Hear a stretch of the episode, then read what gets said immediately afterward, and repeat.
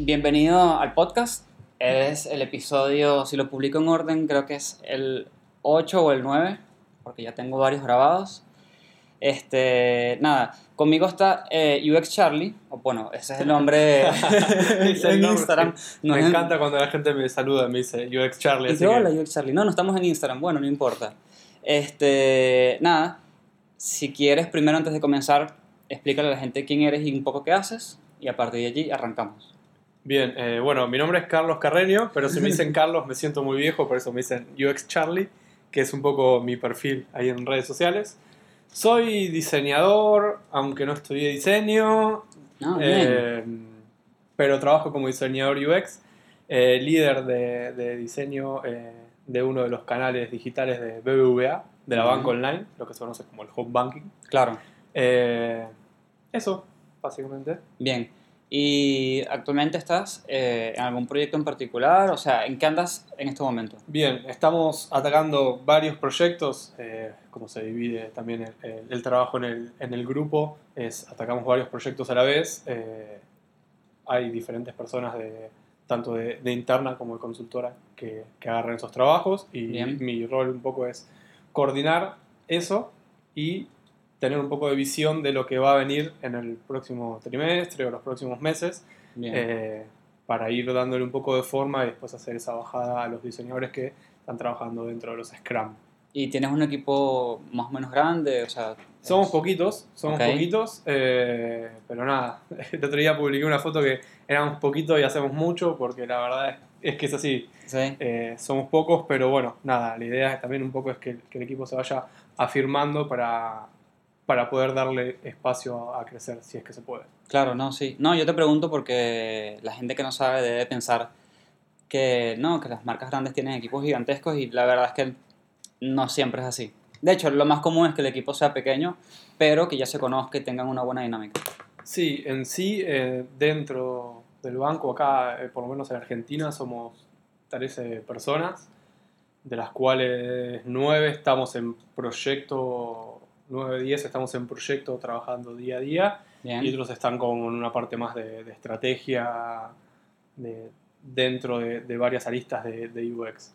Eh, pero sí, somos poquitos para la cantidad de trabajo. Y también comparado con BBVA de otros lados. No sé, en México son Claro. como más de 100 personas. Sí. España lo mismo. O sea, todavía somos un equipo chico que esperemos que, que pueda crecer. Pero es, porque es nuevo o, o así se maneja acá. Eh, creo que, como en muchos lados, eh, UX es una, una adopción muy, muy lenta. Sí. Eh, se va comprobando el valor, pero es difícil que se le dé el espacio Sí. que se merece. Todos queremos estar Claro. eh, con equipos más grandes, necesitamos más Sí. perfiles. Para que cada quien tenga su rol tipo súper definido. Exacto. Eh, sí, roles Pero más específicos. Igual a mí es difícil. eso me da un poco de miedo porque siento que puedes caer en, en, en como en el tema McDonald's. Tú pones papitas, tú pones el pan arriba, tú pones el pan abajo, tú pones lechuga y a veces digo, bueno, obviamente no es el mismo proceso, es mucho más complejo cada uno, pero a veces digo, está buenísimo que no estén tan definidos los roles.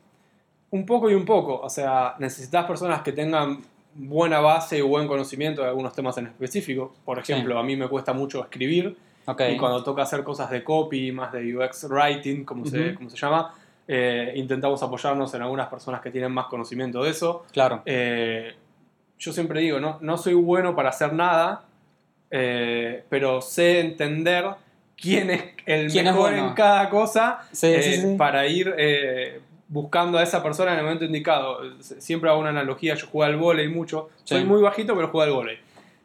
Y jugaba de armador. El armador es el rol en el que pasan todas las pelotas del juego y decide a quién darle la pelota para que algún compañero ataque claro, en qué momento, teniendo en cuenta de el momento de juego, si, es un momento en el que está por cerrar el, el partido y hay mucha presión, hay Claro. jugadores a los que no le puedes dar la pelota, eh, vas teniendo la tendencia de los jugadores, le diste dos pelotas seguidas a uno y las tiró afuera, bueno, lo dejas que Claro, descanse y le das el juego a otro equipo, o también mirando para el otro lado de la red. Del otro lado de la red tenés los mejores bloqueadores, los más altos, o tenés los más bajitos, entonces vas distribuyendo el juego en función de eso. Creo que esa visión de- del, del armador dentro del, dentro del, de- del vóley, las llevé un poco también al, al trabajo. Creo que entiendo, por lo menos, que es mi fortaleza, esa de, de poder distribuir el juego en el equipo y hacer que el equipo juegue Claro. a, a un cierto ritmo, a un cierto nivel. eh, pero siempre digo, no soy el, el que, el, el mejor en nada. O sea, intento entender eso y distribuir el juego Claro. en, en consecuencia. Bueno, pero eres, digamos, bueno entendiendo quién es bueno. Tal Que vez. Eso es mucho más complejo de lo que la gente piensa. Este, ¿qué te iba a decir? Eh, yo a Charlie, ¿te puedo decir Charlie? sí, sí. No sé, no, sé si, No, no sé si es por un tema de que como soy de Venezuela está muy pegado a, a Miami y todas esas cosas. Yo aquí me he dado cuenta lo agringado que uno está. Tipo digo, ¿por qué digo tantas palabras en inglés si no es necesario? Esto es muy raro. Entonces, por ejemplo, yo te conozco a ti y yo, Charlie, listo, esto está buenísimo. Sí, sí. Entonces-. Eh, Carlos es como que estás hablando con un señor más grande que yo. que Claro, soy grande. exacto. Carlos, exacto, está escondido. Em, no, yo a Charlie lo invité porque, bueno, primero te conozco hace más o menos como un año o algo así, no nos vimos más, pero siempre te seguí las redes, vi como el movimiento, lo que hacías y todo eso, y de repente me llamó la atención de que estabas haciendo unas charlas de este, persuasión versus Manipulación. manipulación. Y como que eso me quedó ahí rotando en la cabeza, comencé el podcast, comencé a invitar gente, y de repente veo un post tuyo y digo, ah, verdad, verdad, él. Y digo, bueno, no, pero déjame invitarlo cuando tengan micrófonos eh, mejores. Y comienza a pasar el tiempo y digo, ¿sabes qué? Yo lo voy a invitar, punto. Y, y si el audio sale horrible, salió horrible, si no sale horrible, no saldrá horrible. Pero ya hicimos prueba de audio y veo que salió decente. Este, a mí el tema de las charlas que tienes ahora me parece súper importante y súper interesante porque siento que de alguna manera abarca muchas cosas. Entre esas, no sé si lo ves igual que yo, pero incluso diría como privacidad. Porque dependiendo de lo que hagas, puedes sentir, te puedes sentir incómodo, ¿no? Este, no sé cómo quieres comenzar el tema, cómo lo quieres Eh, afrontar. Sí, eh, el espacio este que, que- que se dio para, para dar charlas nació un poco el año pasado. Eh, nada, cuando vamos un poco más para atrás y- Sí. y, llegamos a esto porque está, está bueno eh, Dar contexto. eh, sí. sí. contarlo. Eh, cuando, yo no, no vengo del lado del diseño, o sea, empecé a estudiar diseño gráfico, dejé, eh, hice hace muchos años atrás en, en Da no en Da Vinci, perdón, en Image Campus, que ahora Ok. ya no existe, o da cosas de videojuegos, la carrera de diseño web. ok. Eh, y a- después de eso empecé a trabajar como frontend. Y trabajé muchos años en porno. ok. Eh, sí, sí, sí. diseñando, diseñando web porno. Tengo una charla de eso que, que por ahí el año que viene la voy a volver a Ah, dar increíble. porque la gente tiene ganas de escucharla. Eh, y me resultó siempre una barrera cuando quise cambiar de, de frontend a UX, presentar algún tipo de trabajo. Primero porque no tenía un trabajo de. UX real, eh, o tenía muy pocas cositas ahí sueltas, que son un poco lo que cuento en la charla Bien. pero además por la- el contenido, cómo caigo a una entrevista eh, con, con ese contenido, o sea, ¿qué- Claro. ¿qué, muestro? ¿Qué le muestro al reclutador, a la reclutadora? Claro. Eh, ¿Qué le muestro? Eh, y me empecé a dar cuenta, eh, yo hice el curso de Digital House, eh, de UX en Digital House, que ese tema hacía que, que- que mi perfil se vuelva un poco memorable. Obviamente, Eh, era es lo que te iba a Charlie, decir. El, el pibe del porno, era loco. Sí, obvio. Eh, era era súper loco porque yo lo tenía como algo normal eh, hasta que me di cuenta de que no era algo normal, que era algo distinto y que tenía que explotar eso.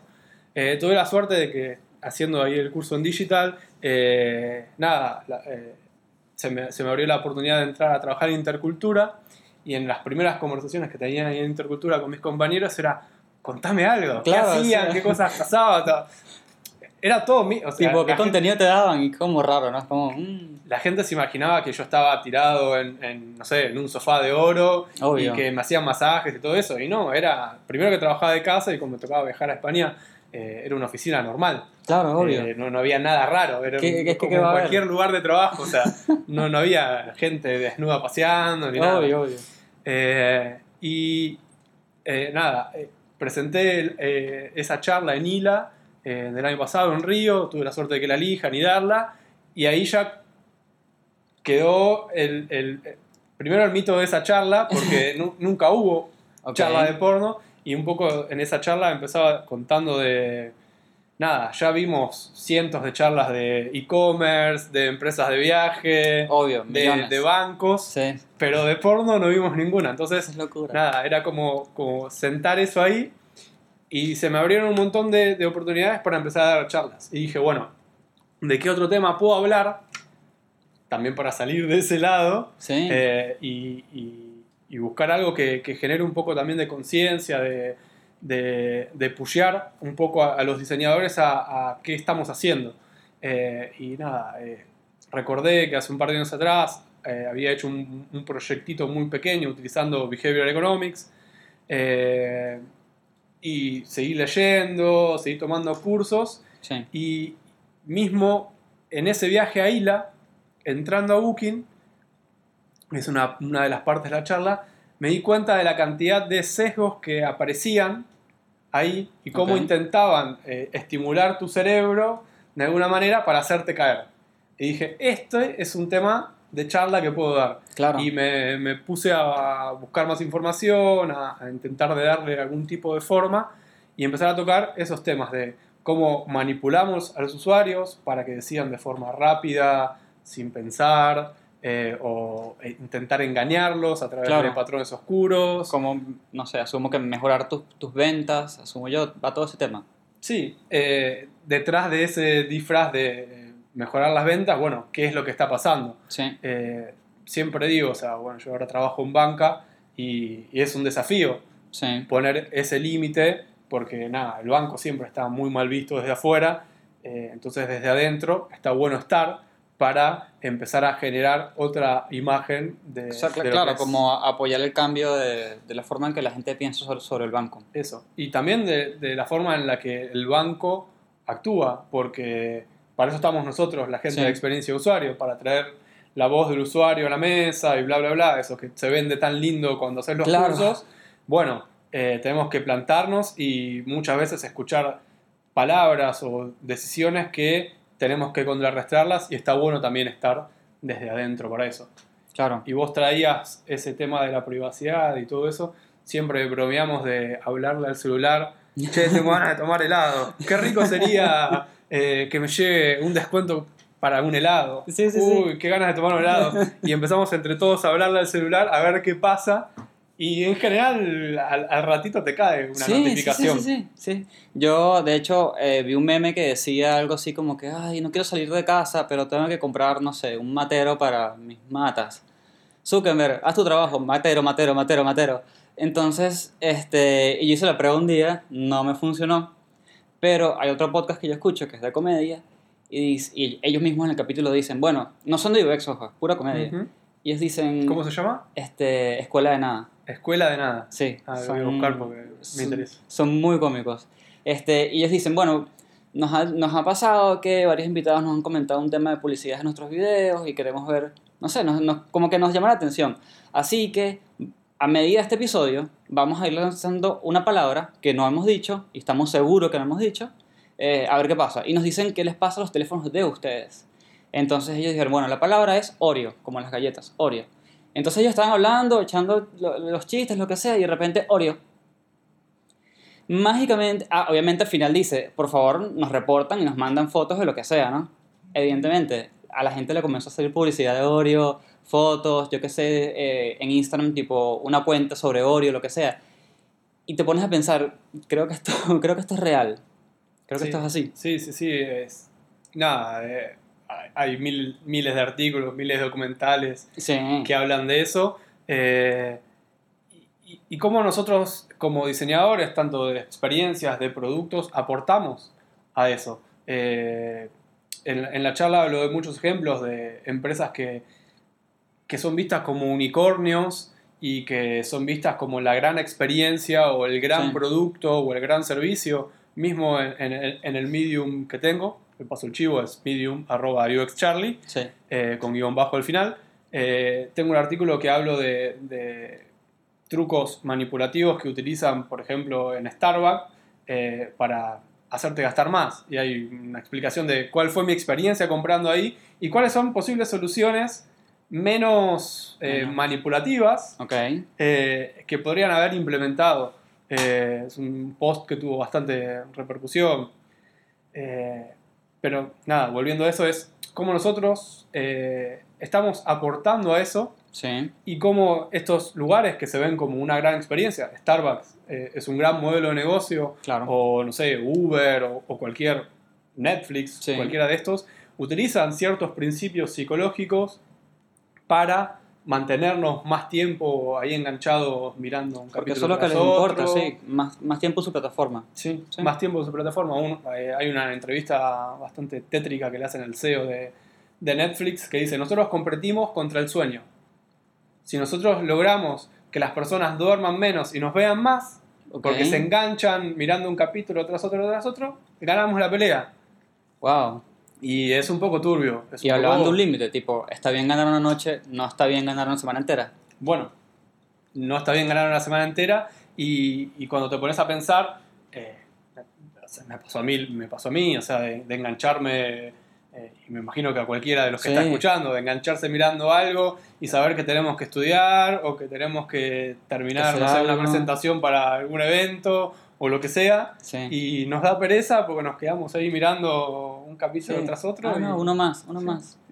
Ah, Es que eh, pasa uno al lado del otro, no te das cuenta cuando termina que, uno ¿qué y empieza el otro. Y el, y el anuncio este de, hey, sigues allí, este, es como siete capítulos después, una cosa así que, o sea, no pasa, ¿entiendes? Y, y lo mismo, nada, Netflix, más allá de hacerte mal a vos mismo, eh, no tiene una repercusión un poco más, más fuerte, pero por ejemplo, eh, Uber utiliza los mismos principios psicológicos para mantener al chofer ahí enganchado todo el tiempo y trabajando mucho tiempo de más. Fíjate que cuando vos te tomas un Uber no está terminando tu viaje, Y ya y ya le, le suena para que eh, agarre el próximo viaje. Sí, Y es más o menos el mismo mecanismo que utiliza Netflix en, eh, en eso de un video tras otro.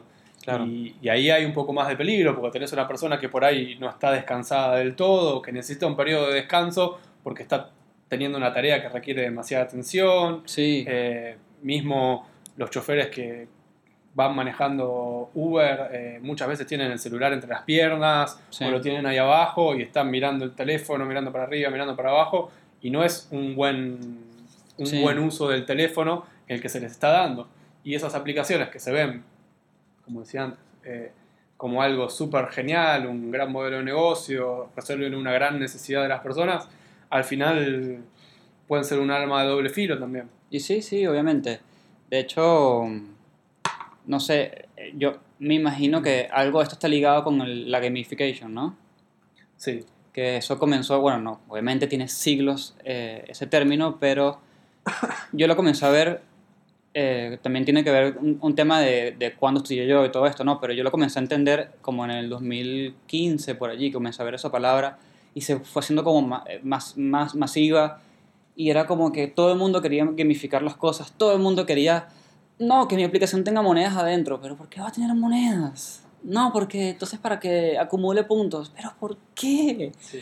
Y ahora siento que la gente eh, lo refinó y de cierta manera genera ese tipo de cosas. Por eso yo sé, por ejemplo, que cuando estoy en Uber y suena el plim del siguiente viaje, digo, uy, este tipo le gamificaron esto y, y él no lo sabe y no se, no se da cuenta. De hecho, seguro piensa, ay, gracias Uber, ni siquiera he dejado uno y ya me conseguiste otro, eres increíble. Eh, Sí, polémico. eh, hay un, un post muy bueno en el New York Times que habla de todos estos principios psicológicos de, de, de Uber. Y nada, el, el chofer tiene un dashboard donde tiene puntajes, donde ve lo- las coronitas que va ganando, Mm, donde todo eso, que es 100% gamificación para mantener Sí. ahí enganchado, eh, atrapado sí, al tipo la mayor cantidad de tiempo Terrible. posible. Es, eh, eh, no sé, Globo, Rappi, o sea, es lo mismo. O sea, vos necesitas que personas que, que no son tus empleados formales, son esos Mm, colaboradores, como colaboradores. socios colaboradores, socios, Sí. eh, decían trabajar para tu plataforma bajo ninguna norma legal, digamos, porque no tienen contrato, no tienen cantidad de horas, no tienen sábado, domingo ni feriado, no tienen aportes sociales. Claro, ellos dicen, tú eliges tus sábados y tus domingos. Mm, bueno, dale. Entonces, eh, nada, más allá de que lo que estamos viendo hoy por hoy, la economía de Latinoamérica y, y en general del mundo se está viniendo cada vez más a pique porque el capitalismo es algo que, que no se puede soportar, eh, Sí. no como está planteado ahora, tan, tan liberal. Eh, eso es por un lado uno de los contextos y por el otro lado el otro contexto son estas plataformas que sí son de ayuda porque entiendo que muchas personas que, que por ahí no pueden acceder a un trabajo eh, legal y bien remunerado Claro. tienen que terminar trabajando de esta manera y ahí Y es, es como que decís, una forma de resolver, digamos. sí pero Es como algo temporal. Claro, es Ujú. resolvés ahora, pero no estás atacando el problema a largo plazo. Y yo creo que aún peor, estas plataformas vienen para imponer un modelo que va a ser Claro. la norma del futuro. Después lo masifican y ni siquiera creo que sea intencional. Es como, se masifica porque es exitoso, punto. Sí. Y ya no hay más nada. ¿Qué te iba a decir? Este, hay una definición entre, hay una diferencia entre manipulación y, Persuasión. y persuasión. A- Asumo que básicamente es eh, unas buenas y otras malas, ¿no? Sí. Porque Eh, algo de eso estuve leyendo, porque dije, no puedo ir tan desinformado. Eh, cuando eh, esto también lo tomé de, de- de otra charla que, que me pareció bastante, bastante muy bueno, es un- una charla TED de Javier Luxor, sí, eh, que habla es- exactamente de, de- de su definición de, entre persuadir y manipular. Eh, persuadir es utilizar técnicas, recursos para generar un cambio de comportamiento donde toda la situación es fluye, digamos, es honesta, donde la otra persona gana y vos ganás. Si utilizás esas mismas herramientas para intentar cambiar ese comportamiento, esa idea o esa acción, pero la situación es un toque forzada, no es transparente, Sí. y donde la otra persona pierde y donde vos ganás, eso se convierte en manipulación. Al final vamos a estar usando las mismas técnicas, sí. vamos a estar usando las mismas herramientas, la diferencia va a estar en, en cómo, cómo terminemos contando ese cuento Sí. o esa historia o lo que estemos contando.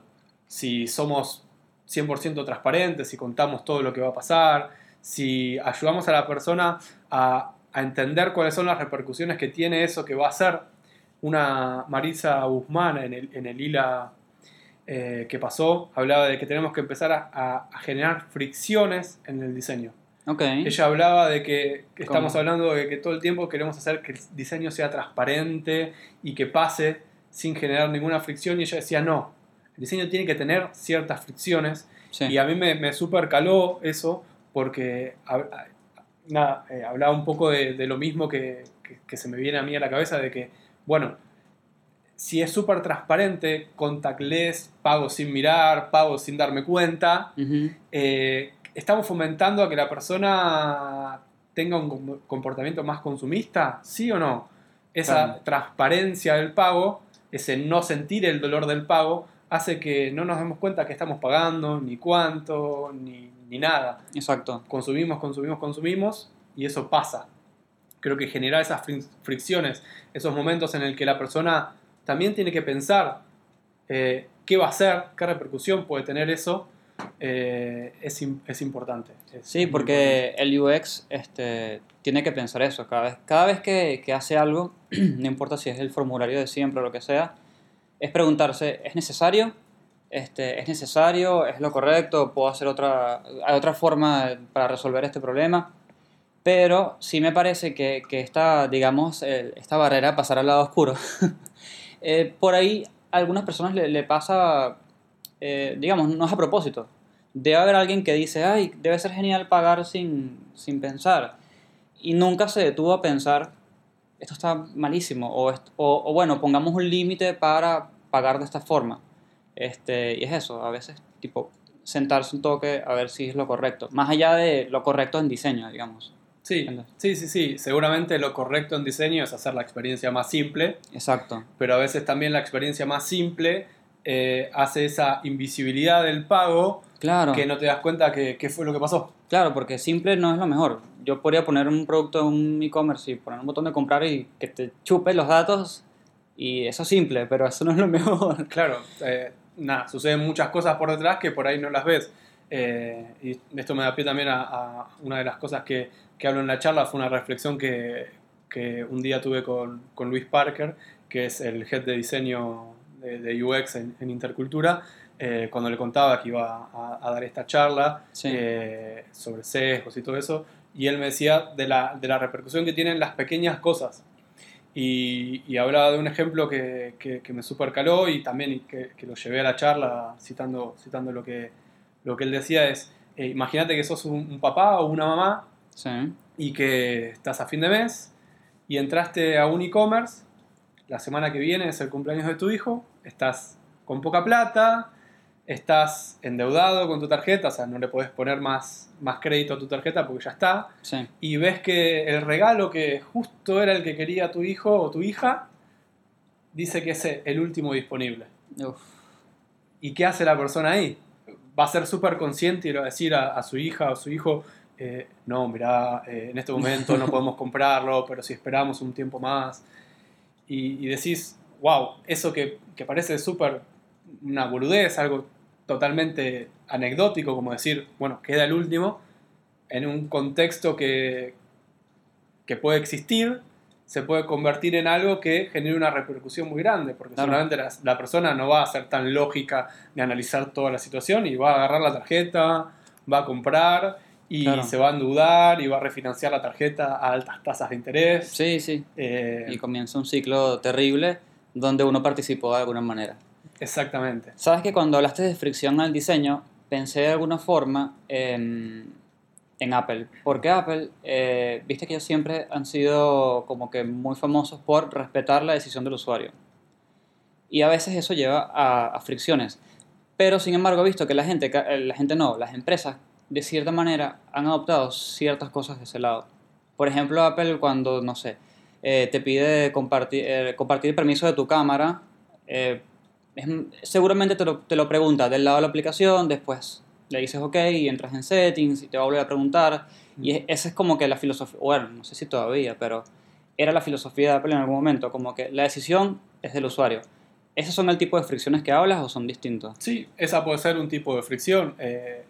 Nada, al momento también de esto de los permisos eh, es súper importante porque muchas veces estamos dando permisos sin saber para qué. Sí, Eh, el otro día no me acuerdo qué era el producto que, que estábamos probando. Ah, un headphone, un- unos, unos, eh, unos audífonos. au- audífonos inalámbricos. Me pedía acceso a mi lista de contactos. Mm, Yo dije, ¿por qué?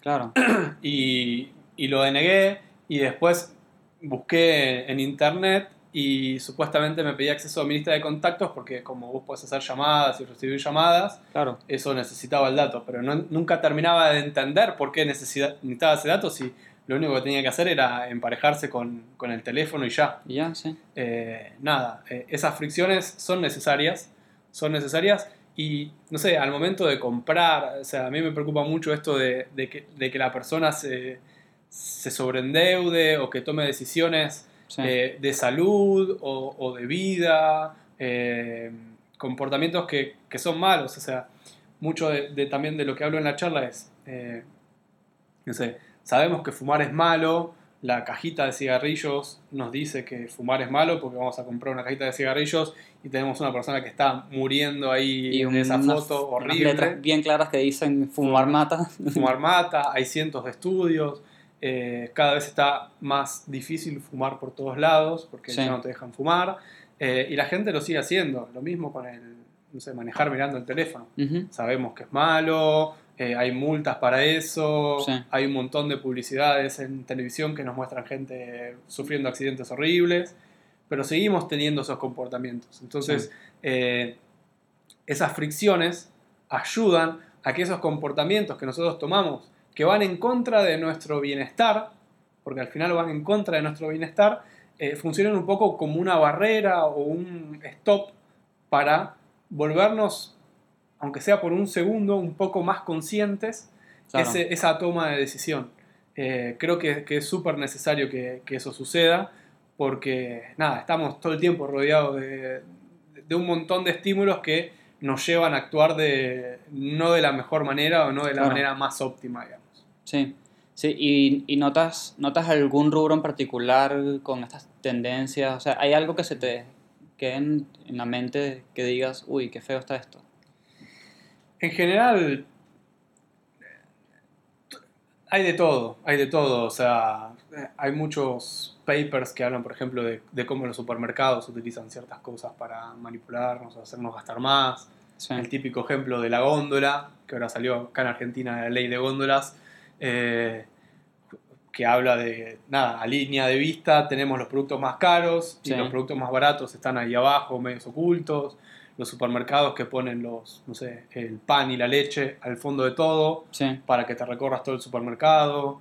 Eh, ahora hay algo que, que- que utilizan mucho que es la línea de cajas. Antes vos hacías una fila por caja.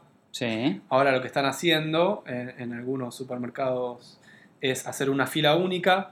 Y en esa fila única vos pasás por un tipo un laberinto claro, donde tenés alrededor tuyo cientos de productos baratos. Sí, como las, las farmacias que tienen, también. sí, que te hacen caer en la tentación de gastar de más al pedo en productos que ni siquiera necesitas eh, y al final vos terminás yendo por ahí, que es lo que dice la mayoría de la gente, no, yo voy a tal supermercado por la oferta de tal cosa eh, y al final cuando terminaste de comprar, eh, terminaste comprando un montón de cosas de más claro. o por, an- por ahí no tantas cosas de más, pero en el acumulado de, de tu vida repercute. Sí, este, yo no me acuerdo quién lo dijo o dónde lo leí, pero sé que hay una, hay una persona que dice, si tú vas a comprar un producto y dice dos por uno y lo compras, está bien, ok, ahorraste la mitad, bien. Si tú no vas a comprar un producto y ves que dice dos por uno y lo compras, no estás ahorrando, estás gastando. Y yo creo que hay muchas, muchas personas que no se dan cuenta de eso. Este, y, y nada, son, son ese tipo de cosas que hay que estar pendientes y, y siento, que, siento que nadie se da cuenta realmente. Como que, aparte que el proceso dentro de todo es como lento, porque va acompañado con cómo el usuario lo va adaptando, el alcance de la tecnología, cómo se comporta, dónde vives, qué haces y todo eso. Que lo aprenda eh, a usar, pero siento que, que es como que como es lento, nadie se da cuenta, ¿entiendes? Si fuese algo de impacto, si fuese rapidísimo, si Uber hubiese llegado en 1990, seguramente hubiese sido demasiada información a la vez. No hubieses podido soportar eso. Eso es lo que veo. Sí, eh, y no solo que, que esa, esa adopción es lenta del cambio, sino que también eh, todo el tiempo sale algo nuevo y todo el tiempo tenemos que estar aprendiendo cosas que antes no sabíamos, a interactuar con plataformas, con apps, con aparatitos, con lo que sea, que, que todo el tiempo eh, cambian, que todo el tiempo evolucionan y que está comprobado que, que el avance de la tecnología ya la mente humana no la puede procesar Claro. como pasaba antes. Eh, igual esto sucede, o sea, estamos hablando de tecnología porque, Sí, el, sí, sí, el- porque, el sí. podcast va más de, de- del lado de tecnología, pero o sea, al día, al día a día vamos a comprar, no sé, en McDonald's, que, que también lo nombro en ese, en ese post que habla un poco mal de Starbucks también, eh, vos vas a comprar y cuando vas a pagar, se le pedís eh, el, el Big Mac, por ejemplo, y la vendedora está entrenada para que te diga lo- eh, el, el tamaño mediano. Ah, claro. Y el tamaño mediano te sale más caro que el que está publicitado ahí, porque el que está publicitado en, en la pancarta Sí. dice, no sé, 100 pesos, papas pequeñas, gaseosa pequeña. Sí. Entonces cuando la, vos le decís un Big Mac, ta- eh, tamaño mediano, te dice. Y vos de despistado, porque primero que no tenés por qué saber, y después porque también puedes estar hablando con otra persona, estar pensando en mil cosas, decís sí, y ya está, te enchufaron un- algo que en No, y- principio vos no querías. Y si estás concentrado y escuchas la palabra chico, no, yo tengo hambre, dame por lo menos el mediano. O sea, liter- literalmente vas a pensar eso, por lo menos el mediano, si no quedo con hambre. Este, y es más caro. También me he dado cuenta eh, que en Starbucks, que esto quizás lo sabes tú, aún tienen el tamaño más pequeño, pero lo quitaron de la pizarra. Bueno, de Y lo, eso y lo pu- habla. y lo puedes pedir. Exacto, de eso habla el, el, el post este que escribí, que justamente habla de eso, de, de- de cómo ocultan uno de los precios,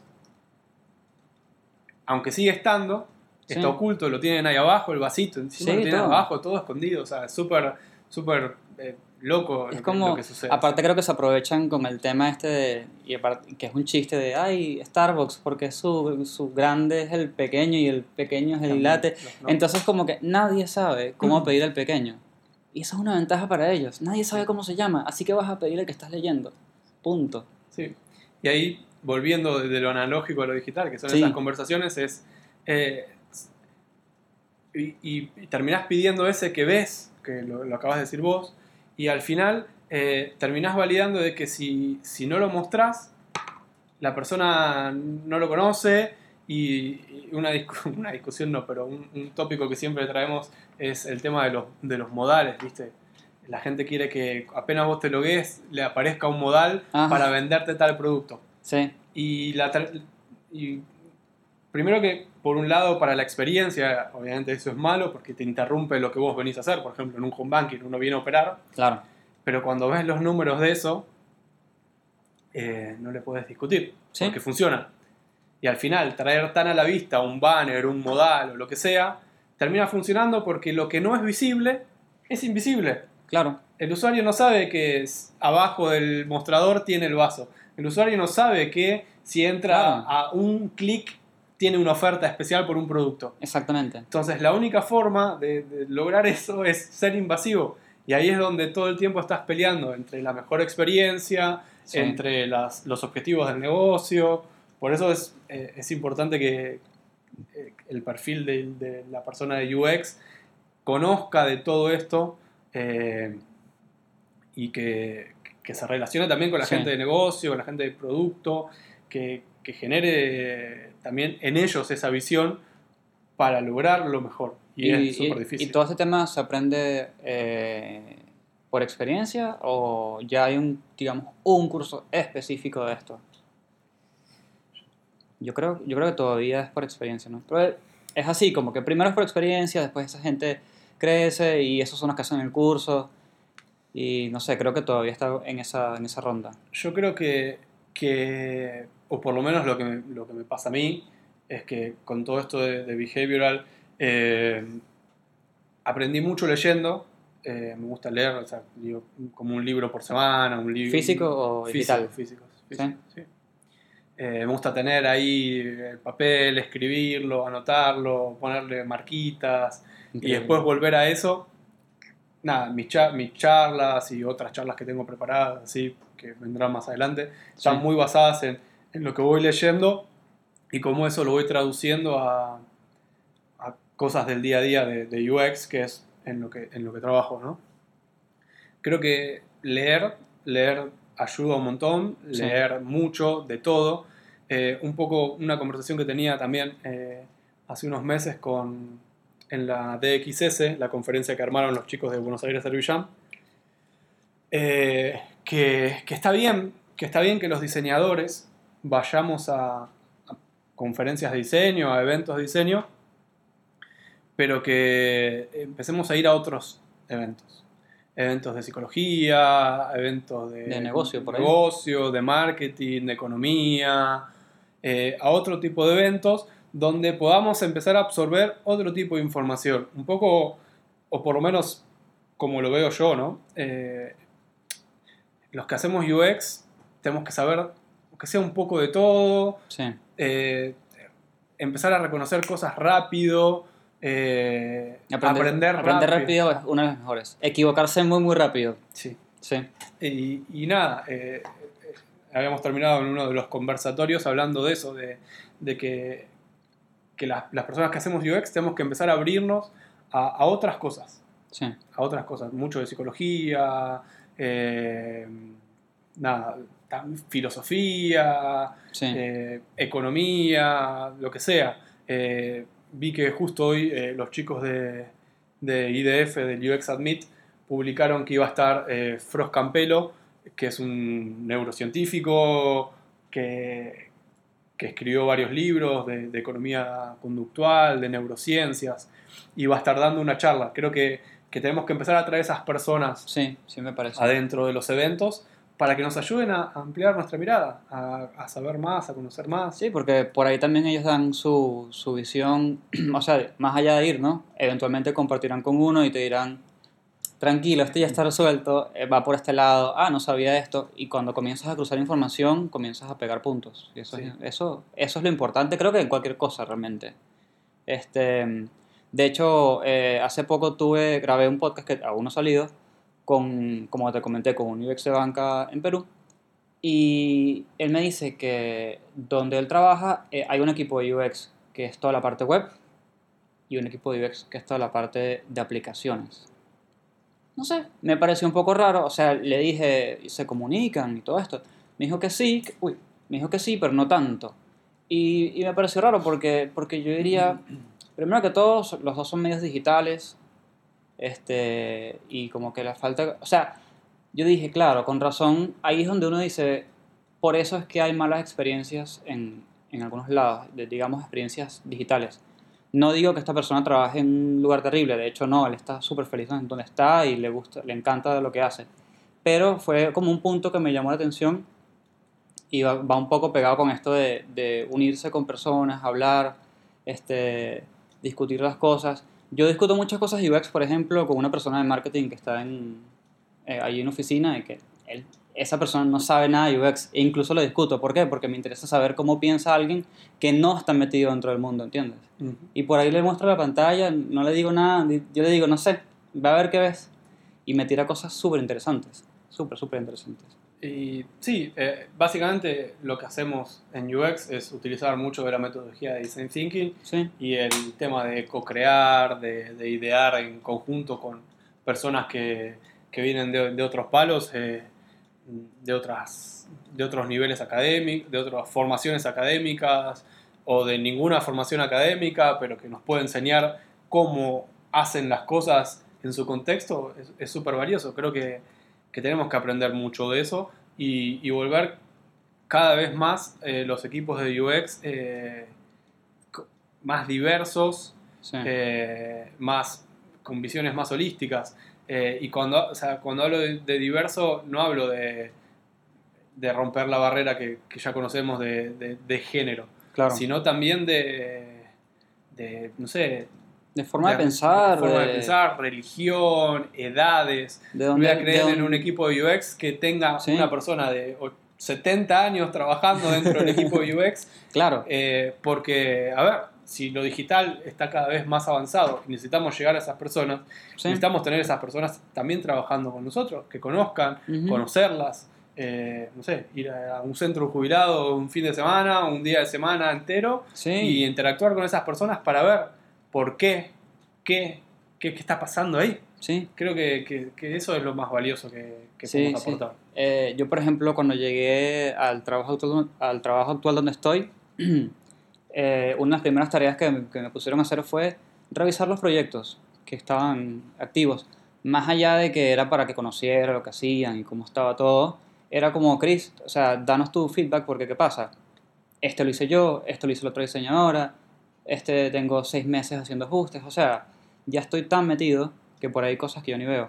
Mm. Y me pareció súper interesante, una, una buena forma de meter a alguien nuevo en una empresa, pero que de alguna manera ya vaya aportando y, y haciendo una dinámica de equipo, ¿no? Claro, como eh, hacer como un heurístico de, de lo que ya Sí. está implementado. Sí, sí. Qué bueno, Eh, Sabes que antes de venir para acá, eh, bueno, hoy fue un día terrible porque se incendió un proyecto, pero bueno, antes de venir tuve la oportunidad de, de leer un artículo de productos configurables en e-commerce. ¿Sabes lo que son los productos configurables? No, sí, ok, no importa, es como voy a comprar un Subaru, tremendo ejemplo que puse, pero bueno, voy a comprar un Subaru.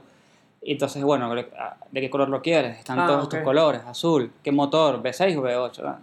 Es lo mismo, o, no sé, zapatillas, eh, talla, por ejemplo, talla, color de la zapatilla, todo esto. Y decía que, por ejemplo, que en el caso de las computadoras, que, que aparte que son configurables de por sí, o sea, una computadora la gente lo asocia con algo configurable. Decía, hablaba un poco de cómo le presentas al usuario la primera configuración para que él después elija la que quiere. Y dije, uy, esto está súper ligado, porque ¿qué pasa? Hay, habían como tres ramas. Una, la que todo está en cero, no está nada elegido, tú eliges. Otra, la que yo te recomiendo algo que va más o menos por el medio. Y otra que es, yo te recomiendo la más cara. Y yo lo que pensé, apenas leí ese, ese párrafo, dije, uy, pero ¿por qué recomendaría la más cara? Bueno, perfecto. Explicaban de que cuando tú bajes a tu configuración, que cambies un par de cosas, primero no vas a cambiar todo, más si son muchas cosas. Cuando tú digas, ah, bueno, si lo más caro son 2.000 y ahora estoy pagando 1.500, me ahorré 500. No, no te ahorraste 500. Estás gastando, si, tú, si ibas a gastar 1.000, estás gastando 500 más. Y dije, esto está súper, súper ligado al tema. Después pasaba el artículo, me súper interesa como para... Lo, lo tengo que buscar en el historial, pero está Sí, ahí. sí, sí, como para seguir leyendo. Y ahí tenés un montón de cosas. Eh, por ejemplo, setear todo en cero y dejar que la persona configure todo desde cero. Sí, Y ahí hay sobrecarga cognitiva. ¿Quién tiene la capacidad de poder entender qué es lo mejor para mí? exacto. Como usuario, ¿qué computadora es la mejor para mí? De todo este abanico de opciones, no sé qué elegir. Me Aparte, paraliza. Vamos, seamos sinceros, no todo el mundo sabe de computadora. Exacto. Y yo que soy diseñador, sé de computadora, pero no sé tanto de Claro. computadora. Ni, Y- ni tampoco tenés eh, la capacidad, ninguno eh, Sí. tiene la capacidad cognitiva de poder analizar todas las variables esas No, y poder elegir la mejor configuración entre precio, calidad, eh, prestaciones. Es súper complicado. Ahí lo que sucede es que te paraliza esa, Sí. esa sobrecarga cognitiva. Hay un, un libro muy bueno que se llama The Paradox of Choice, eh, la paradoja de la elección, sí. que habla mucho de, de eso de... Entras a, es un ejemplo muy simple, entras a Netflix Sí. y hay tanto para ver Que no sabes qué ver. no sabes qué ver. Hay tanto para ver y te genera tanta parálisis esa elección porque decís, ¿y si elijo mal? Me perdí todas estas otras películas que están ahí dando vuelta. Claro. Y nada, eh, a todo el mundo le pasa, o sea, hablo con un montón de gente y pierde más tiempo eligiendo qué Claro. va a ver que lo que terminás viendo. Y hasta a veces entras a mirar y te, hay tanto para ver que terminás saliendo de Netflix y te terminás mirando Los Simpsons en, Sí, donde sea. en Fox. eh, Sí. Porque está ahí, ya está. ya Está ahí, elegido. sabes que está ahí, lo van a pasar ahí. sí. Sí, este, a mí me pasa, por ejemplo, claro, no sé cómo navegas tú, porque yo tengo la teoría de que la gente que trabaja en cosas digitales navega completamente distinto. Yo, por ejemplo, YouTube, lo, cada video que voy a ver lo abro en una pestaña nueva. Porque, primero que todo, lo abro con la ruedita del medio, porque directamente me lo abro en pestaña. No sé si sabían Ujú. ese dato. ¿Y por qué? Porque hago justamente eso. Si yo abro un video y me voy para atrás, YouTube me va a recomendar cosas distintas. Y por ahí, yo quiero ver este video, pero quiero ver también el anterior y no quiero que me cambie toda esta configuración. Entonces hago eso. Y, y, y, por ejemplo, me gusta el YouTube de tele. No actualiza cuando ves un video. Tú puedes ver un video y das para atrás y es lo mismo que estaba antes.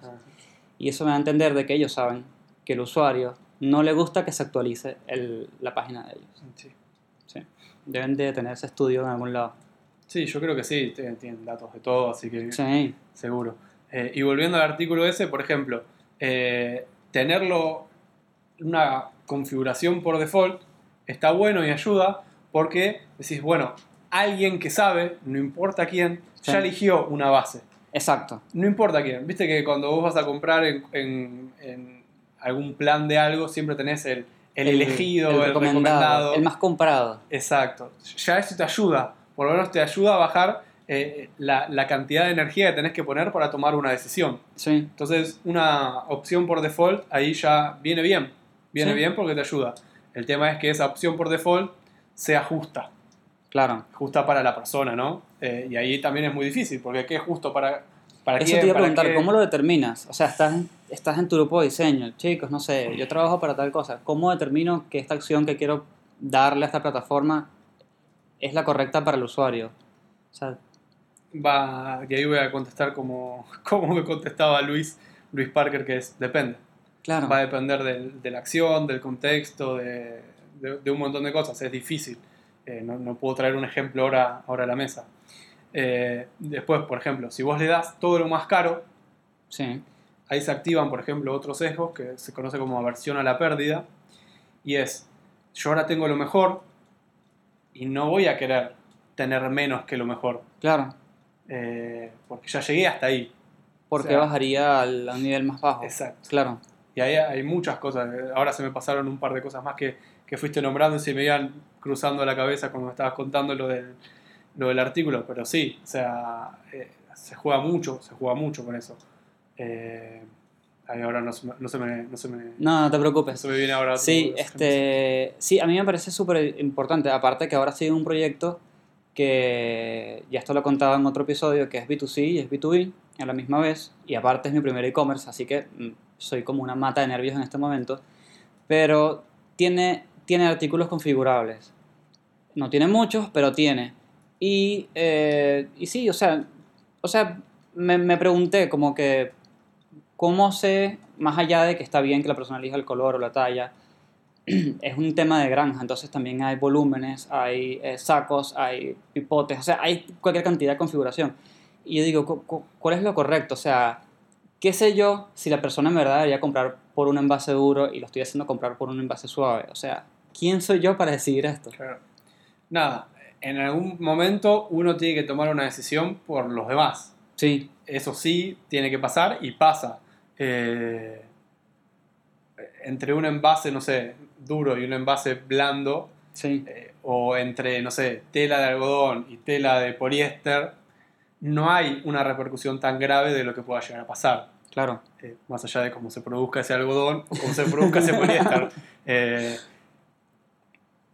no es algo tan, tan eh, que genere un impacto tan duro después, digamos. Eh, entonces, en algún momento vos tenés que tomar una decisión de cómo va a ser tu producto y qué vas a dejar configurar. Si vos dejás configurar todo, y lo más probable es que la gente no configure nada. claro. Entonces, tenés que jugar siempre con eso de cuál es el punto justo de nivel de configuración claro, y cuál es la decisión que vos tenés que tomar que no se lo vas a dejar configurar. Van a venir todos las Ferrari venían todas en rojo. Sí, Nos hacían Ferrari de otro color, porque la Ferrari era roja. Listo. Después pasó de que hubo gente de mucha plata que quería una Ferrari puso- amarilla claro. y el, el negocio sucumbió eh, hacia la, la cantidad de plata que ponían por eso. Pero en un momento eran las Ferrari son así y listo, o sea, no se configura nada. Lo bueno de lo configurable, que ahí volví, volvió a mi cabeza, sí, sí, sí. es que, por ejemplo, estos productos que nosotros configuramos, los sentimos mucho más propios. El típico caso de IKEA, Ah, donde claro. vos te compras un mueble y lo armás, ese producto, nosotros le damos más valor, un sesgo que se, se conoce como sesgo de, de IKEA, nosotros le damos mucho más valor a esos productos por el solo hecho de haberlo armado, Claro. de haberlo ensamblado. Y ahí, no sé, volvemos a la gamificación. Si pensás en todos los juegos de ahora, Fortnite, por ejemplo, Sí, vos podés comprarte, elegir el personaje. Ya eso es un gran avance. Yo jugaba al Mario, sí, que siempre digo, siempre digo lo mismo. Yo jugaba al Mario, que era un muñequito cuadradito, Claro. que no podías hacer nada. Y a esto vos les podés comprar ropa, anteojos, Todo. barba, pelo, le pones color. y lo le haces, lo haces los tuyo, como no, este lo hice yo. Claro, ya dejás de ser vos para pasar a ser ese personaje. Sí, sí, O sí. sea, en tu vida de, de, de gamer, sos ese personaje. Yo jugaba mucho, mucho al, al Call of Duty y usaba un seudónimo que era Malvinas Argentinas. Ok. eh, y ya, y jugaba mucho, era muy viciado. Eh, Yo también jugaba mucho Call of Duty. ¿Cuál era tu, tu ratio? ah, la cantidad de oh, muertes no, no, por-. ¿No? me acuerdo. Jugaba al, al viejo Call of Duty viejo, al, al Al 2. Ah, no, no, no, ok. al Call of Duty 2 de la Segunda Guerra Mundial. o sea, Sí, no, no. Muy, muy viejo. Ah, ya va. Eso no tenía multiplayer. Tenía eh, multiplayer. Online, ¿sí? Sí, sí, sí, tenía multiplayer online. Lo que pasa que era nazis contra británicos o Ah, americanos Ok. y eh, uno contra otro no tenías una gran pantalla para jugar. Claro, no es como claro. No como ahora of que-. Eh, Bueno. Nada, y ya, yo ya era Malvinas. Ya la gente me conocía, che, Malvinas, está-". yo ya era ese.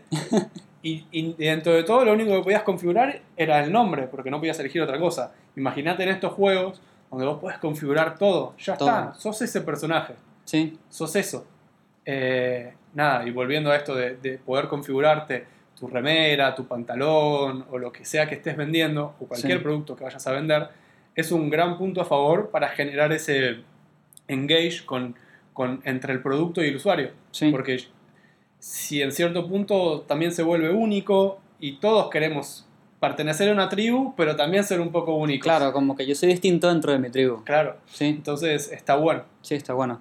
Y para la gente que, que no sé, le interesó el tema, es diseñador, está en su trabajo y dice, creo que esto me sirve. ¿Hay alguna forma de, digamos, comenzar a aplicarlo, comenzar a investigar? Más allá de que, obviamente el tema es leer y aprender, ¿no? Pero ¿hay algún, no sé, truco? No sé. Truco no, eh, existen ciertos frameworks que se pueden utilizar, eh, también leer y aprender. Sí. Eh, hay varios libros, eh, Designing for Behavioral Change, ok. eh, van en profundidad de, de- de- de contar cómo podemos aplicar esto dentro del proceso de diseño que utilizamos, que es comprender, idear, sí, prototipar, todo. de design thinking, eh, y cómo podemos ir mechando cada una de estas cosas dentro de ese proceso de, de- de diseño. Eh, leer y aprender. Leer Hay y mucho, aprender. mucho de leer y aprender. Hay muchísimos libros, muchísimos libros que hablan de esto. Eh, si, si la gente me quiere escribir a- en Instagram en general es donde Sí. más contexto, contesto, eh, arroba UXCharlie. Eh, yo tengo un bit.ly, creo que es bit.ly.com eh, barra UX y Behavioral.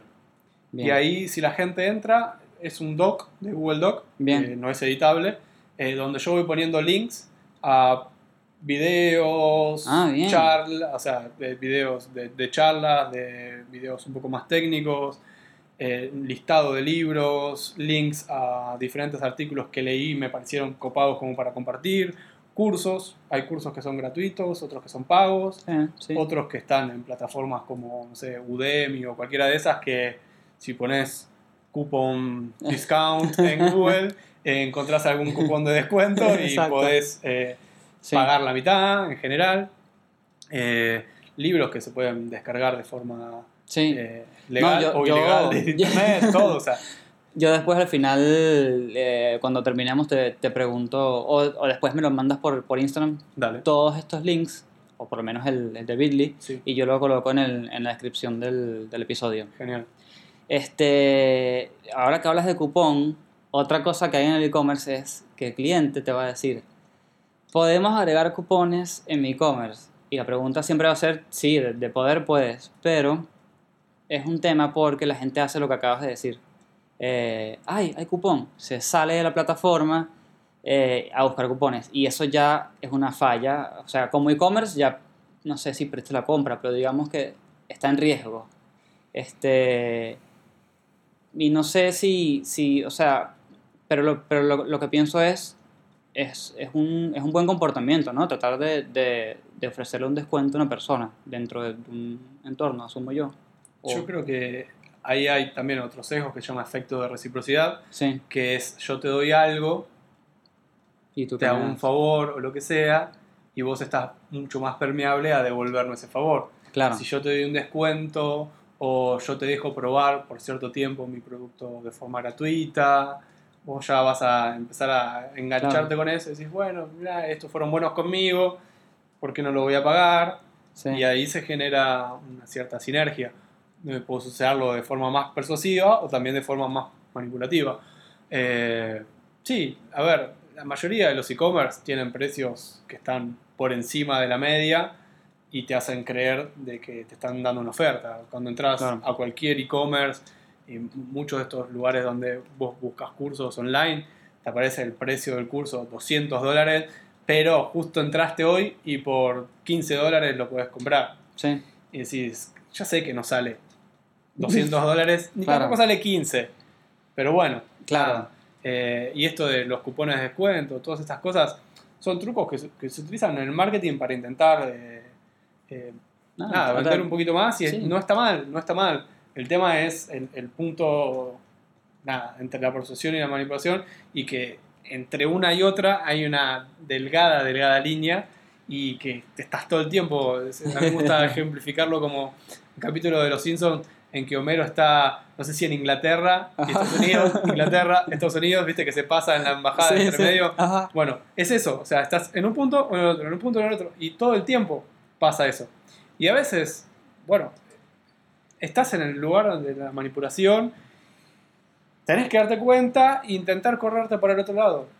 Y, a veces no puedes escaparte porque desde arriba claro, te bajan la línea esa y vos tenés que saber negociar hasta qué punto vas a ceder y a qué punto no. claro, sí.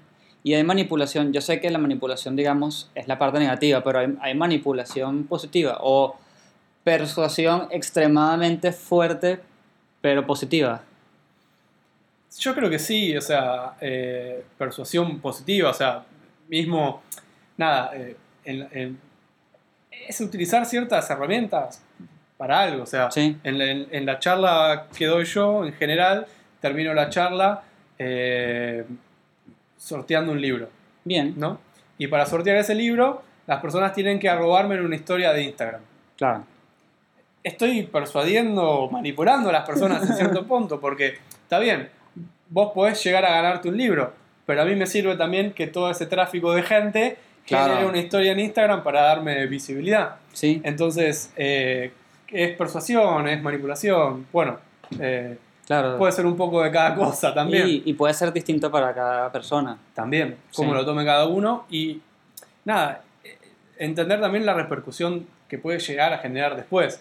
Si yo utilizo eso para robarle los datos a las personas y algo turbio, Claro. bueno, es una cosa. Si yo utilizo la persuasión para vender algo que la persona no necesita y que eso le va a generar una, no sé, una deuda grande, y ya deja de ser de persuasión y pasa a ser manipulación. Pues, Pero claro. si yo utilizo cosas para persuadir a las personas, para venderle un producto que tal vez no necesita, porque, no sé, ¿quién necesita, no sé, un montón de cosas Sí, sí, que sí. salen todo el tiempo? El spinner es el fidget de spinner, Ajá, que lo vendían por todos lados. Nadie lo necesita. Nadie. Pero bueno, o sea, lo venden y hay que venderlo porque es la moda del momento. Pero no, no mata a nadie. Exacto, no, no mata a nadie, que es lo importante. Este, no, la verdad que, viste que yo te dije cuando nos contactamos, no, tranqui, que yo llevo la conversación, si se sale mucho por las ramas, pero cada vez que hablamos digo, en verdad, esto está ligado a absolutamente todo. Porque yo podría, por ejemplo, por ejemplo, podríamos haber hecho este episodio específicamente del mismo tema, pero enfocado en juegos eh, de aplicaciones. Que siento que ahí hay para hablar un montón porque, porque, porque sí, hay una experiencia de usuario por todos lados. Eh, pero la manipulación y la persuasión siento que está súper involucrada. Porque, ¿qué pasa? La mayoría de los juegos de entrada son gratis. Y necesitas de mucha persuasión para que el usuario se quede, gaste dinero y todo eso. Y, y sí, o sea, siento que eh, también es un, es un rubro, ah, ese puede ser el rubro que yo te digo, hay algún rubro en especial que sea como terrible, y quizás por ahí los juegos Sí, es uno de los peores, sí. porque involucras a personas que no son mayores de edad a veces, personas que están jugando en un idioma que no es el de ellos o que no lo dominan, eh, hay, hay como demasiadas ramas para, Sí. para eso. Y- Súper coincido, súper sí. coincido. Y mucho de esto de, de lo que estamos hablando, de, de estos principios psicológicos, que, que un poco se, se- un poco no mucho, se conectan con los principios de, de gamificación. Sí, Eh, está el libro este Hook de Neil Eyal, ajá. que habla de generar productos que, que generen hábitos. Ese es el, de- el que es amarillo como un, Sí. como con un cerebro. Sí. sí. Eh, y se junta mucho. Ahí hace poco descubrí eh, en el ILA un framework que se llama Octálisis, que no lo conocía, que habla de cier- son ocho, es un octágono, Ok, claro. eh, pues, Octálisis por eso se llama así, y tiene ciertos patrones de comportamiento que estimulan a las personas.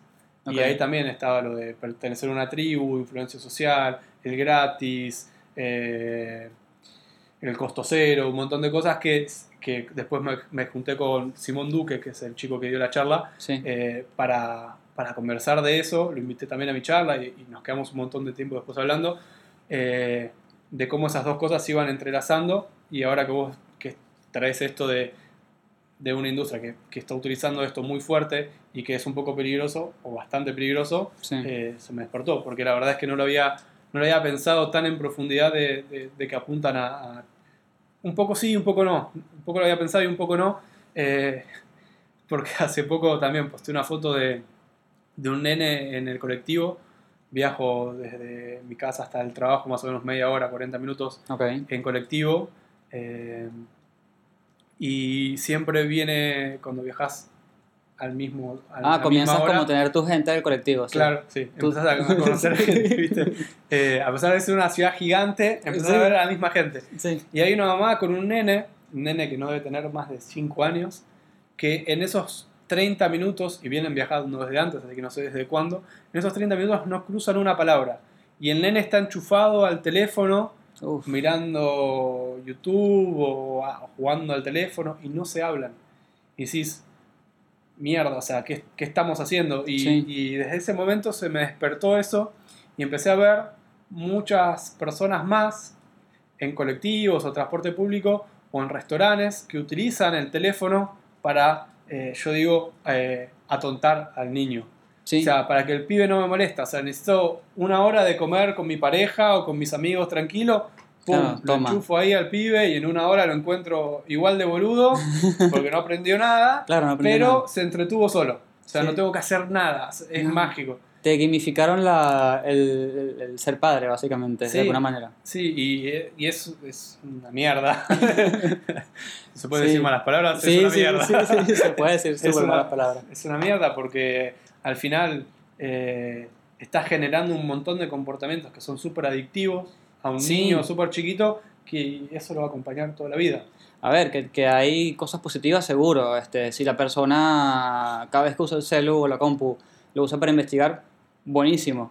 Pero un niño de dos años, tres años, que, que va a saber de límites, ¿entiendes? Todavía no conoce ni el bien ni el mal, ¿sabes? No, conoce nada. Y además, nada, la, la gamificación lo que apunta es todo el tiempo a, a generar eh, que, te, que te sientas cada vez eh, más enganchado, ese, Sí. ese efecto de, de dopamina, que, que el loop de dopamina, que se conoce como loop de dopamina, es eh, yo te, te incito a la acción para darte una recompensa Sí, que viene a través de, no sé, cofres, cartas, eh, cosas raspaditas que tenés que descubrir cuál es el premio. sí. Y en general el premio, obviamente, al ser aleatorio, eh, no termina de satisfacerte, entonces volvés a jugar, volvés a jugar. Sí, sí, sí. Y es todo el tiempo eso. Imagínate, si un grande no lo puede controlar, Claro, un niño chiquito... Es menos, terrible. o sea, es terrible. Menos. Este, por ejemplo, les, les voy a hacer una explicación bastante compleja, pero voy a tratar de simplificarlo.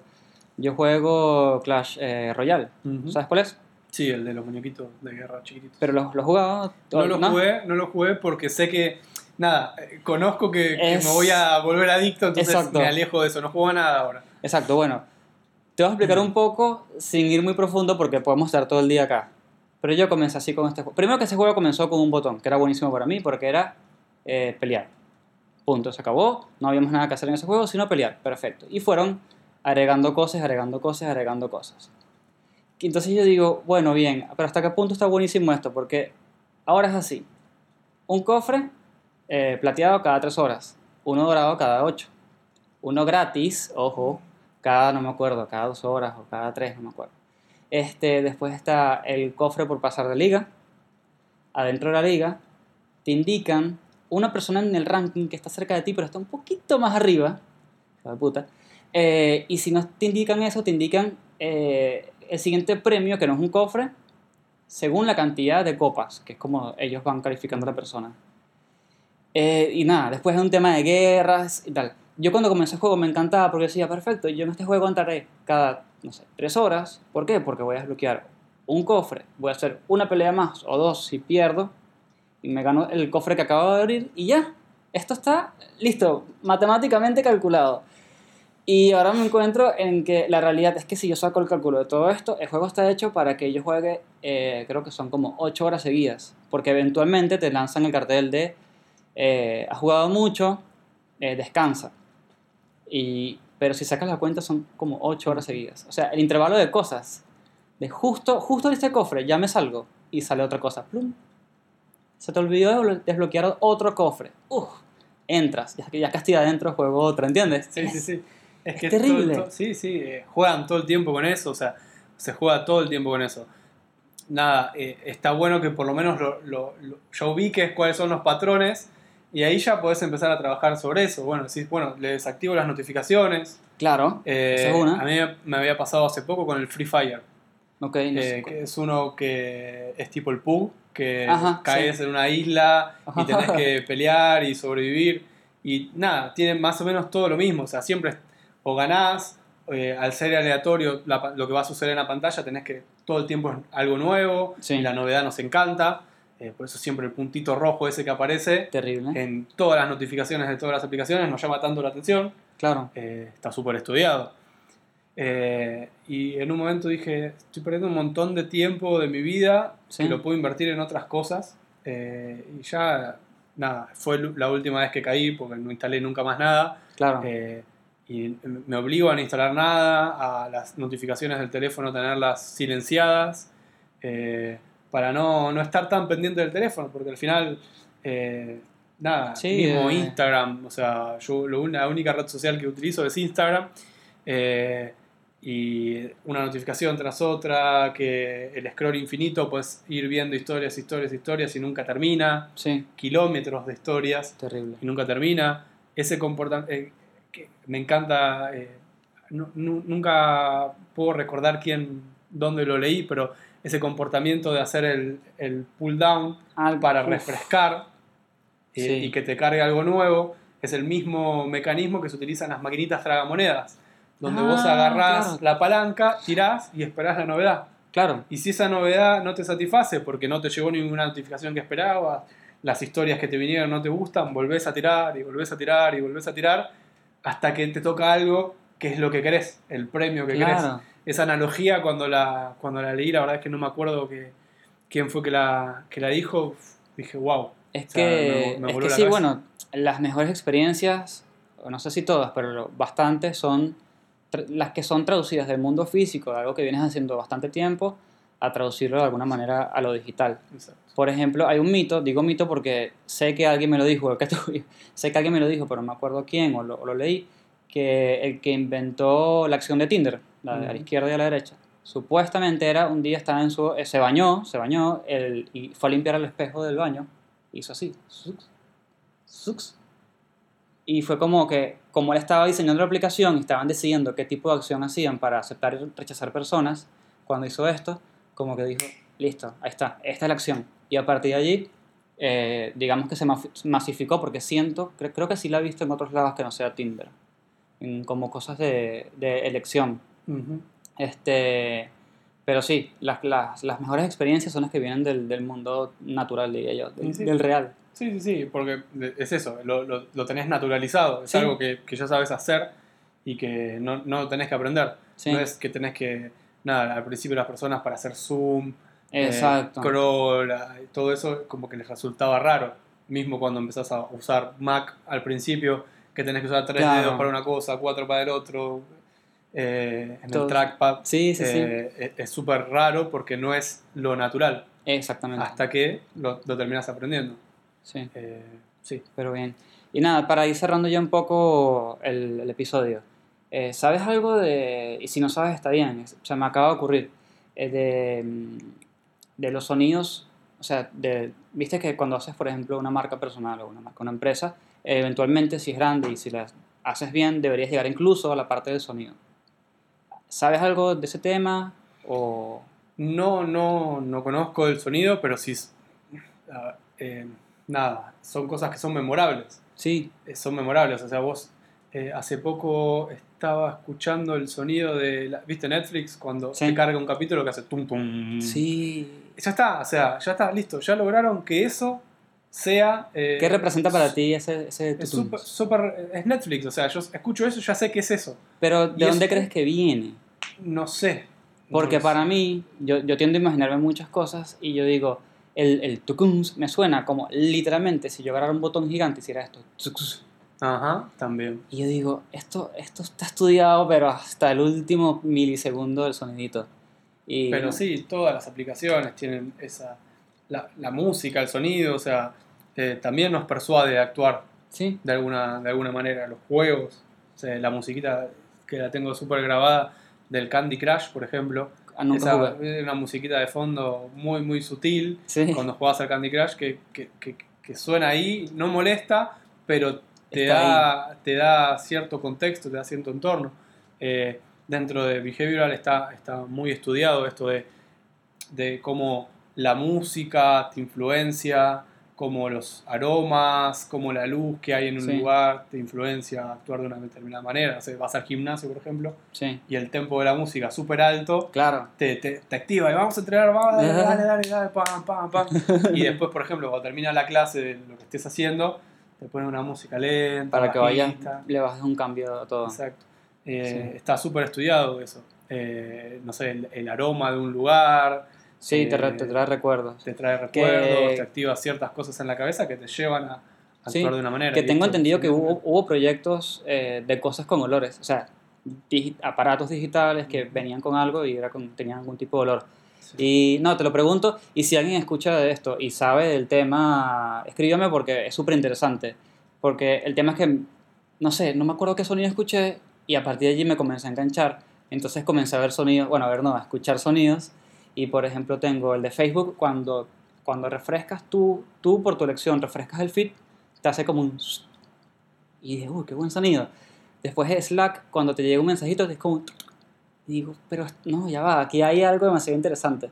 Sí. Y nada, sería eh, buenísimo hablar- hablar de eso con alguien. todo, todos los sentidos, todos los sentidos que, o sea, la vista, el olfato, el tacto, eh, o sea, van directamente al cerebro y el cerebro interpreta todo eso. O sea, todo Sí. lo que sea novedad eh, nos va a llamar la atención porque estamos, o sea, recién ahora estamos viviendo dentro de un contexto de una sociedad que está más o menos armada. Claro. Pero ese mismo sonido, cuando vos hace miles de años atrás estabas en la selva claro. con tus compañeros de, de tribu, ese mínimo sonido que se hacía por ahí atrás, en una hoja que se movía, Alerta. Ya está, te llamaba la atención. Y si esa hoja vos la mirabas y tenía un comportamiento medio raro, ya está, listo, eh, ya está. Eh, ahí ganaste porque le ganaste a la- al bicho que podía estar ahí que te Claro, podía ya, atacar. ya lo sabes. Entonces, Sí. esos sonidos que aparecen de la nada y que son súper. eh, nada, ahí seguramente alguien que, te- que entienda de sonido y cómo las vibraciones del sonido Sí, afectan al sí, cerebro, Obvio. eh, porque no son sonidos bruscos, No, son sonidos sutiles, pero que, que te generan sensaciones recopadas. claro. eh, nada, activan ciertas cosas de tu cerebro, más allá de la atención, act- activarán algunas otras cosas más Sí. que te llevan ahí y, y lo hacen súper memorable. Ese el tum Ese es súper memorable. No sé, la gente que usaba hace muchos años el. eh, el. Ay, ¿cómo se llama? El Messenger. Ajá. Uf. Todo el tiempo, o sea, es, esos sonidos no se te borran nunca más. No, nunca. nunca, nunca. Te quedan ahí de por vida. o sea. La presentación de Play, la presentación de Xbox, o sea, es infinito el tema del sonido. Este, pero es algo muy particular, me parece que todavía no es masivo, digamos. Yo creo que sí, o sea. mm, Digamos, creo en, que- en cambio, en, en términos de, de oportunidades laborales, me refiero. Claro, sí, sí. No, no es algo que, que esté muy explotado. Exacto. Eh, no, conozco, o sea, no conozco. Sí, equipos de, de- que hacen juegos Ah, o, eh, o aplicaciones que tienen gente de sonido para esas microinteracciones que, que van sucediendo y que el sonido eh, genere ciertas sensaciones que estén a- claro. en contexto con lo que va pasando en la aplicación, pero no es algo tan, tan masificado, creo que, que- que falta explorar, sí. Sí. Y bueno, para cerrar, yo sé que ya lo dijiste, pero deja, no sé, las redes que quieras decir, eh, cómo te pueden contactar y todo, todo ese tema. Bien, eh, básicamente que me escriban a través de Instagram, arroba uxcharlie con guion bajo al final, charlie, porque eh, eh, también eso genera confusión, ahí tuve un problema de, de- de nomenclatura y, y generé una mala UX. Eh, en casa de herrero, cuchillo de palo se dice acá, así que... eh, nada, ahí básicamente me escriben y nada, todo el tiempo contesto, no tengo problema de, Claro. de- en general contesto hasta con audio porque por ahí voy viajando o tengo un minuto libre, leo lo que me dicen y, y voy contestando. Claro. Más fácil que escribir. Exacto. Eh, nada, y nos estamos viendo en cualquiera de los eventos, estos que, que hay por acá por Buenos Aires. Claro, exacto, estamos en Buenos Aires y yo creo que ya, ya la gente que escucha el podcast debería saberlo, pero eh, aquí hay muchísimos eventos UX. No, sé, no, no tuve la oportunidad de estar en otro país, así que no sé cómo es el, la proporción, pero siento que hay muchísimos eventos UX. Sí, creo que, que la comunidad, que es- también es algo de lo que súper valoro, por eso también me gusta tanto estar y aportar todo lo, lo más que pueda a la comunidad, porque eh, no hay esto en otro, en otro ámbito. O sea, No. somos nosotros en UX y, si- nadie se junta así a compartir Claro. tan desinteresadamente, con tanta buena onda, eh, no sé,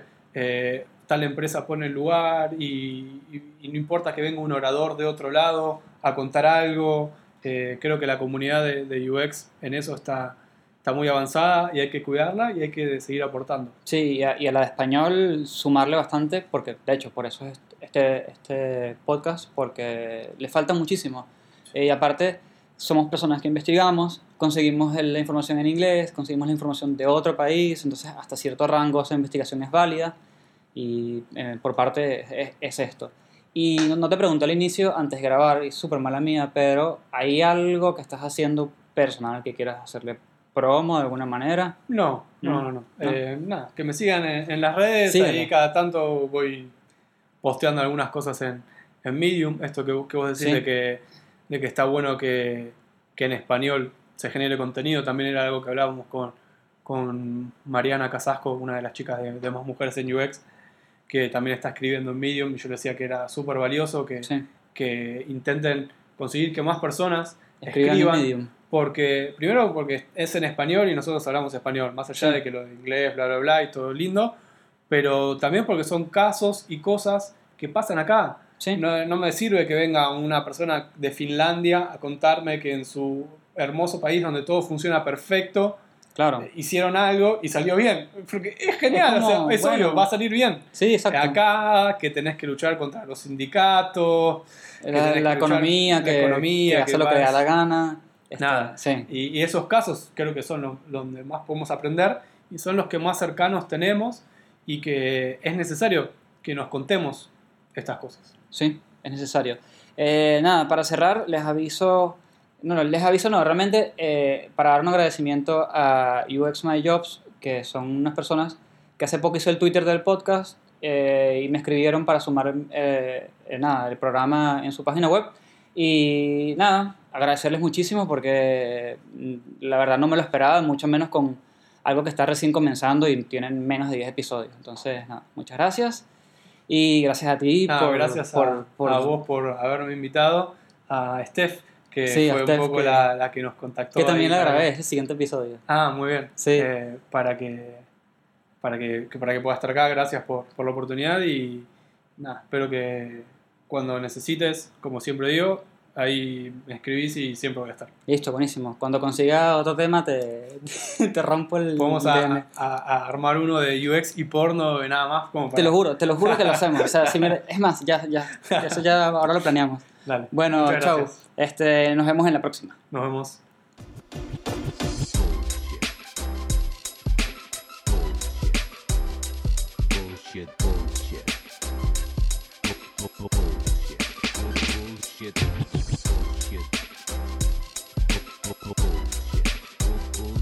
One, Bullshit. two, three. Bullshit. The experience has ended. Ended.